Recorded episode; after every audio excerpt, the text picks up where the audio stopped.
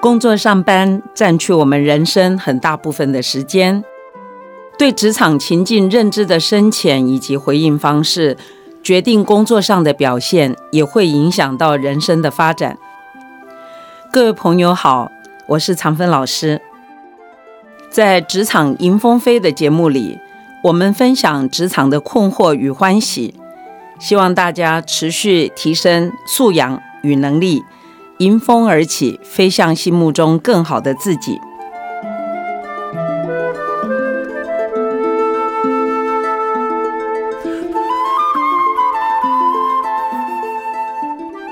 面试官结束对话前。常给面试者一次机会做最后的提问，这是面试者让人印象深刻的最关键的一刻，可能弥补面试过程中表现不好的地方，也是在探测你面对陌生情境的临场反应能力。面试是商务会谈的一种形式，不仅是求职，人际互动的压力之下，如何？传递个人的亮点，而且知道如何优雅结束一次会面，是整体素养的展现。Hi Austin，退伍之后加入这一家国际电商公司的储备干部，做 MA 有一年了吧？是啊，我加入这间公司已经大约一年左右了。刚开始的时候，我是在数据部门做一些数据分析的工作，接着我到了商务部，面对消费者与卖家。看看他们的资料，再提出我们的行销计划。那最近呢，我则是到了营运部，看我们的仓库要如何去拓展以及优化我们的效率。突然想到这个储备干部计划，有种深深时光飞逝的感觉。想想两年前，我也是在这个诸多公司之间面试徘徊的求职者呢。是啊，所以很棒啊！你们这 MA 的 program 非常的好，这样听起来很扎实哦。是你这家公司啊，这几年都是同学们毕业的首选，很不容易。当时 Austin 拿到这个工作，也是大家都羡慕的不得了。那时候面试过程，我记得你说过是过关斩将，可以分享一下那次的经验吗？有啊，我想想，当初在找这个工作的时候，我好像经过了三轮的个人面试跟三轮的团体面试，最后总共经历了六道关卡才拿到这份工作。哦，太难了。是，而且最近刚好有一些学弟妹开始问到跟面试相关的过程，让我也开始回想自己两年前到底是怎么通过这些面试经验。我发现，每当面试官在面试的最后一刻问我说。你还有什么问题想要问我吗？Any question? Yeah，这个通常是我觉得最难以回答的，而我自己过去也有在上面失败的经验，所以我今天特别想要问老师这个问题：我到底要怎么透过一个好的提问，在面试的最后这一关得分，以在众多竞争者当中脱颖而出呢？嗯，这确实是一个非常困难的题目。像我当面试官的时候，我确实在会议结束。我会装的非常的和善，然后送他去坐电梯，在路上我就会问说：“你还有没有什么要问我的？”就好像看起来是朋友大姐姐说话，其实呢，这个面试最后的这个提问是设计的很和善，可是非常难处理。留一个好问题，在告别的时候，让我这个面试官印象深刻，就成了这个求职者很重要的一个能力的展现。我当然是希望你很优雅的结束这个会议，展现你个人的素养。像我这样经验丰富的面试官，对你来说，这最后一问是很困难的。是说到当时我在找工作的时候，我参加了快十家的公司面试，在那些面试当中，有一个面试经验让我特别难忘。当时在面试的时候，我自认在整段面试过程当中跟我的面试官交谈甚欢，嗯，而我自己也对这家公司做了许多的研究，所以在最后他问我你还有什么问题要问我吗？嗯，那时候我就想，其实我也大部分都了解这个公司在做什么了，所以我就只有问他说，诶，请问这个面试的通知大约什么时候会出来？其他的我并没有什么问题了。结果我没想到一周之后。我收到的不是录取的通知，而是拒绝的感谢信。当时我真的好难过、好失望，也很压抑，说自己当初表现应该不错，为什么最后却失败了呢？哦 Austin，我其实不会直接断言你没有录取是这个最后一问所造成的结果。我可以听到你这个描述呢，最多就是说，如果对方是决策者，可能他看到你没有好好落定一个严肃的谈话，心里觉得有点可惜。是，尤其是你刚才这样的问法，好像是你唯一关心的就是你有没有录取。对，其实这个决策者，就说如果这面试官是决策者的话，他是要看到你将来要成为他重要的干部所需要的这个资质。他可能要在这上面做检视。是。那如果大家讨论的结果觉得你好像只在意那个最后的成果，其实你没有在意这个跟你说话的人他可能的出发点。是。那你就有可能被扣分。我我觉得听起来是有一点像这样。你看哦，面试就是一个求职者最重要的。你对面试官，面试官也是对他这个时间花费的非常的重要。你想想看。你就是一个刚毕业的大学生，是那这么棒的公司，他用这么多的主管，你刚刚讲的都做了六轮的这个面试，这么多的主管的宝贵时间来看你们这些候选人，其实成本是很高的哦。你想想看哦，六个主管如果总共花呃六十个小时，是包括准备啊，看看这些一大堆的这个 CV，其实。公司的这个成本耗费非常的多，因此呢，我们要知道面试官的责任很大，因为不但是耗费公司的成本，而且面试官是很怕自己看错人。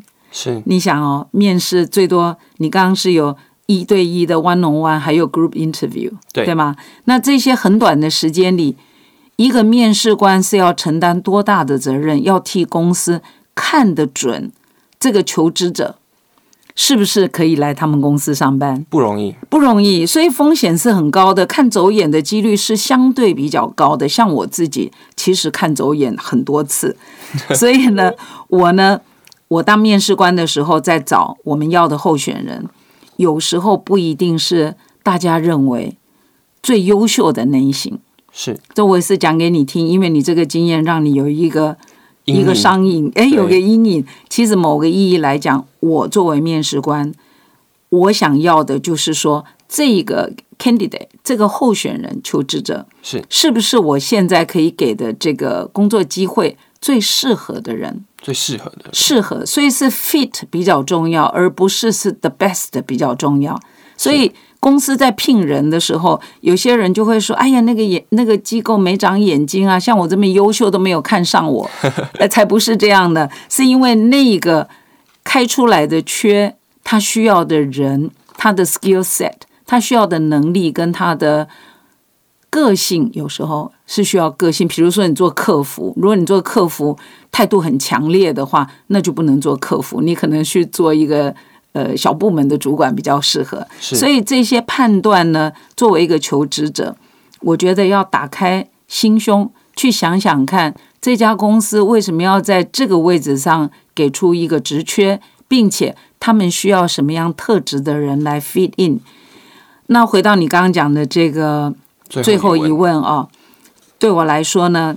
这个最后一问呢，有一种情境，就像我刚刚讲的，我是会刻意的去设计这个最后一问。以我在国际投行的经验，我们很喜欢在最后很像兄弟姐妹一样的，给你一个听起来没有侵略性的问题，看看你怎么 handle。是因为刚才的面试你都处理了我很多很艰难的 tough questions，所以我就很想在很轻松。做一个谈话的结束的时候，你是怎么处理的？想看一下你的 soft skill，你的软实力，所以我都会设计。可是，一般的企业呢，因为所有的面试官，尤其你是到后面的几轮的时候，那个面试官是不是职位都越来越重要？对啊，所以他们都是忙得像鬼一样，都是非常忙的。他挤进一个时间跑进来 interview 你，如果你没有亮点呐，或者你刚才耗耗费他很多时间，或者他的秘书手机。一直给他简讯，他要去赴别的约，这样的时候，他就想要测试你有没有迅敏度。迅敏度，对，长风老师要讲这个迅，迅速、迅速的迅，敏是敏锐的敏。这个你以前在上课，老师没有特别提起来，但是你已经上班一年，老师可以教你。是。迅敏度呢，是在测试一个部署，像你就是这个菜鸟嘛，对，他测试你在当下临场对于人、环境还有情境的敏感度，而且看你怎么迅速的回应。这是一个不能够打迷糊仗，也不能够预先伪装的一种素养的表现。因此呢，我如果问你说：“哎，你还有什么要问我的吗？”其实这个看似很温柔的一句谈话，是要看你的迅敏度。刚才我都用很尖锐的问题问你，你都处理得很好嘛？对。可是我们每一次跟别人见面要暂别，或者是你要跟别人呃，今天就讨论到这里。你要有一个落点，那个落点如果能够完美，那这个 interview 就非常的完美。所以这样问的时候，你就知道，其实面试官心中的念头可能比你想的复杂很多。是，那可是对你来说，其实这个最后一问是很重要的把握。如果他觉得不舒服，他只记得你今天的面试他不舒服，他就会忘掉你前面表现的优点。是，那如果你做的很好。你前面有一些弱点，他也会淡化，因为他就觉得你能够把一个看起来坑坑巴巴或者有一点紧张的这个谈话，你做了一个 nice closing，所以这个最后一问实在太不容易了。你觉得呢？真的很难吧？这最后一问感觉是有办法为整个前面的对话做一个翻盘。那老师可以分享过去是否有这样子的经验，是前面的对谈不是很顺畅，但却在最后一问的时候。将整个对谈拉了回来呢？嗯，我有很多的经验，但是就你所描述的这个情境，我感觉呢，其实最后一问呢，通常对方是语气都比较缓和的。最后一问，因为最后就是问说 “Any more questions？” 可能是这样子，或者是说“嘿，你有没有什么要问我的？”啊，这样，然后谢谢你今天过来，都是听起来非常的缓和。这个时候呢？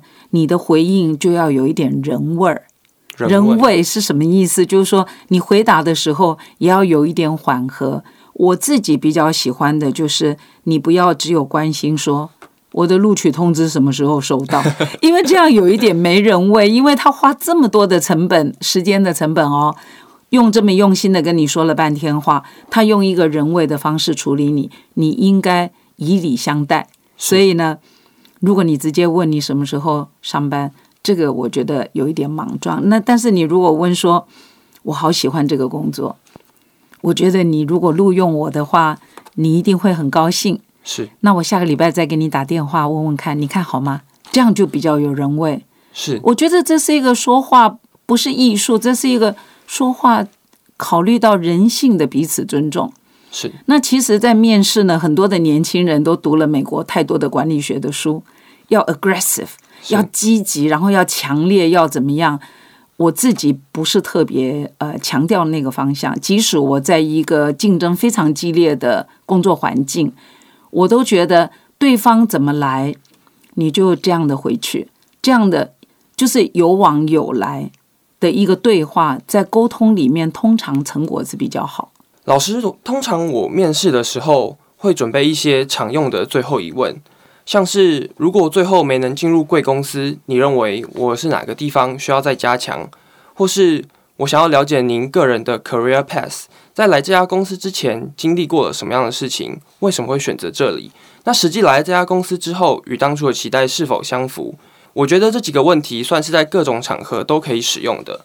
假设以老师是一个面试官的角度来说。会欣赏这样子的问题吗，Austin？你这两个提问，说实话，老师都不觉得特别好。哇，可能要调整一下。是我首先呢，就是说，你问呢，如果我没有进入贵公司，您觉得我哪个方面需要再加强？刚是这么问的嘛？是。那我觉得面试官我就不欣赏这样的提问。你想想看，这个提问。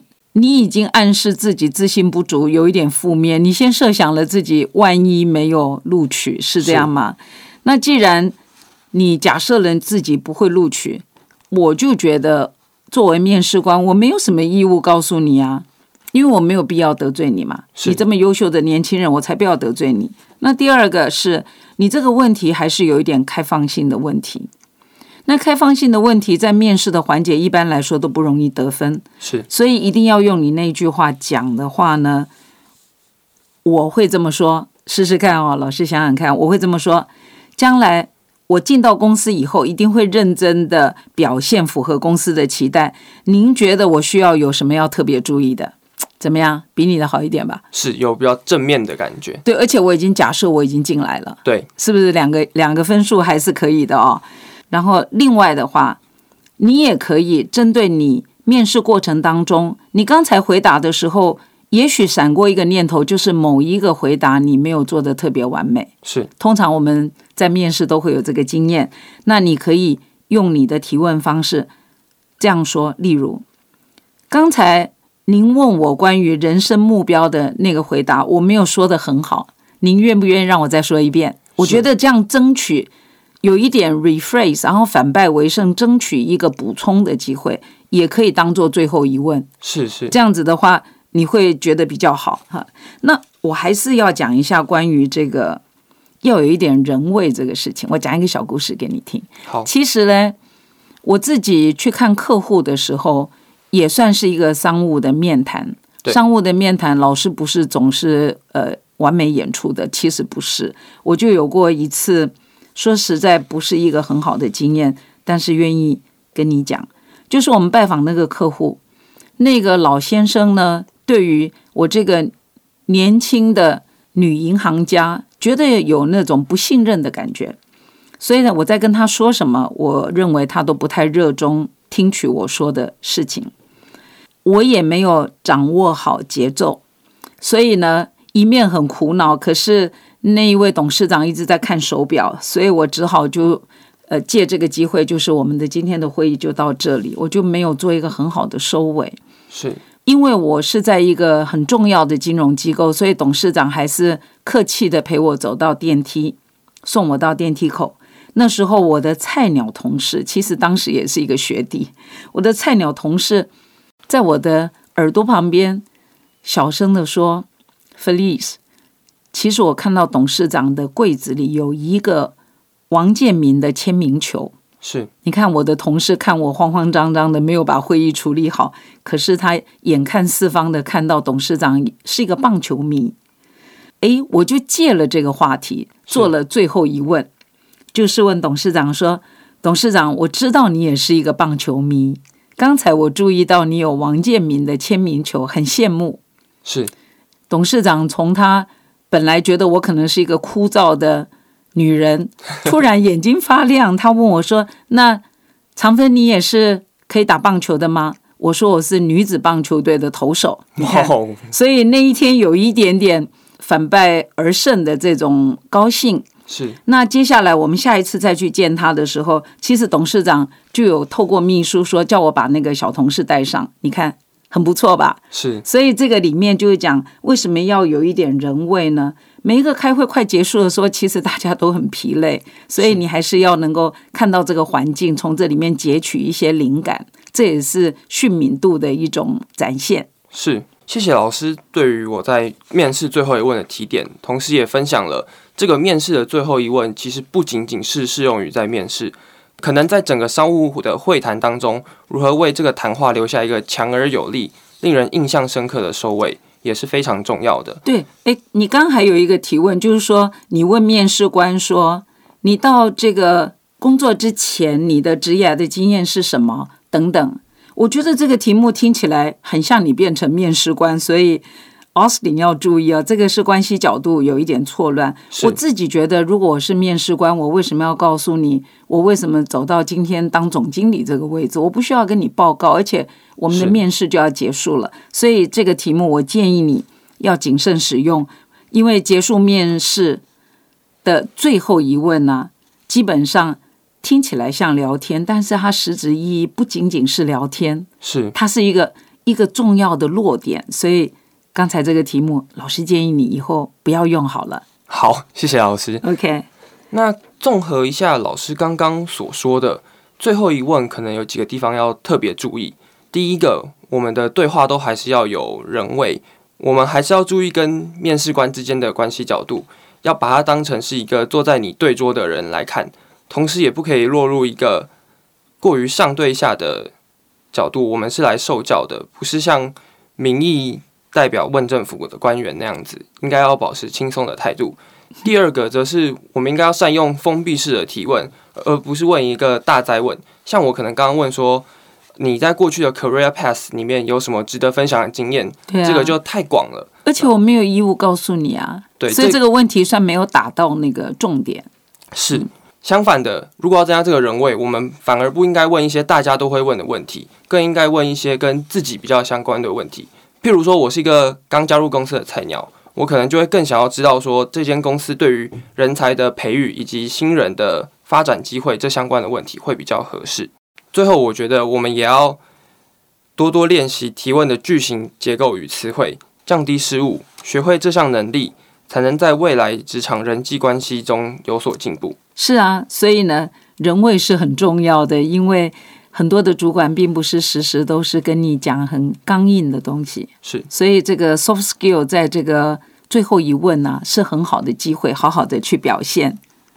是，老师，对了，我过去有一次的经验是在面试当下，我自认我自己回答的不好，并且在有限的时间我也来不及将其说明清楚，反而是在面试之后以感谢性的方式重新 rephrase 我的回答，提出我第二套的解决方案给面试官，后来也奇迹似的通过了那关的面试，事后还收到面试官的回信与鼓励，所以我想要问长芬老师。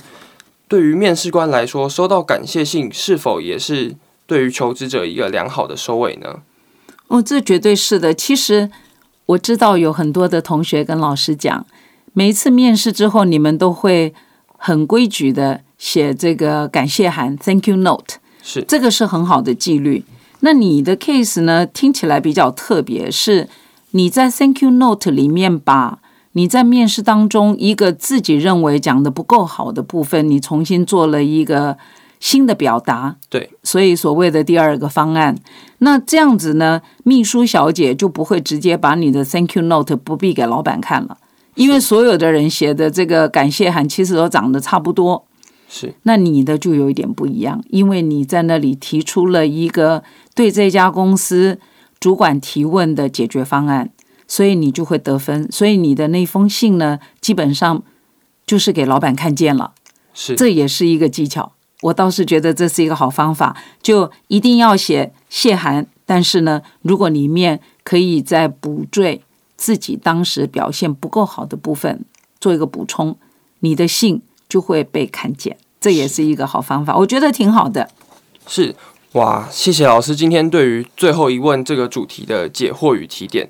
他不仅回答了我在这段期间觉得非常棘手的问题，更让我了解到这样子的观念不仅仅是适用于在面试的场合，更可以适用在于全部的商务会谈当中。我想，在我轮调计划的每一个结尾，是不是也该将其视为商务会谈的落地？运用今天所学到 fine closing 的技巧，留下考核时的 highlights 呢？可以啊，这个你很快就一年 MA 就。告一个段落，如果能够让你经历过的每一个部门的主管都对你留下一个很好的收尾、完美的落地，我觉得你很快又要升官了，我们就可以好好庆祝一下。谢谢奥斯汀，谢谢老师。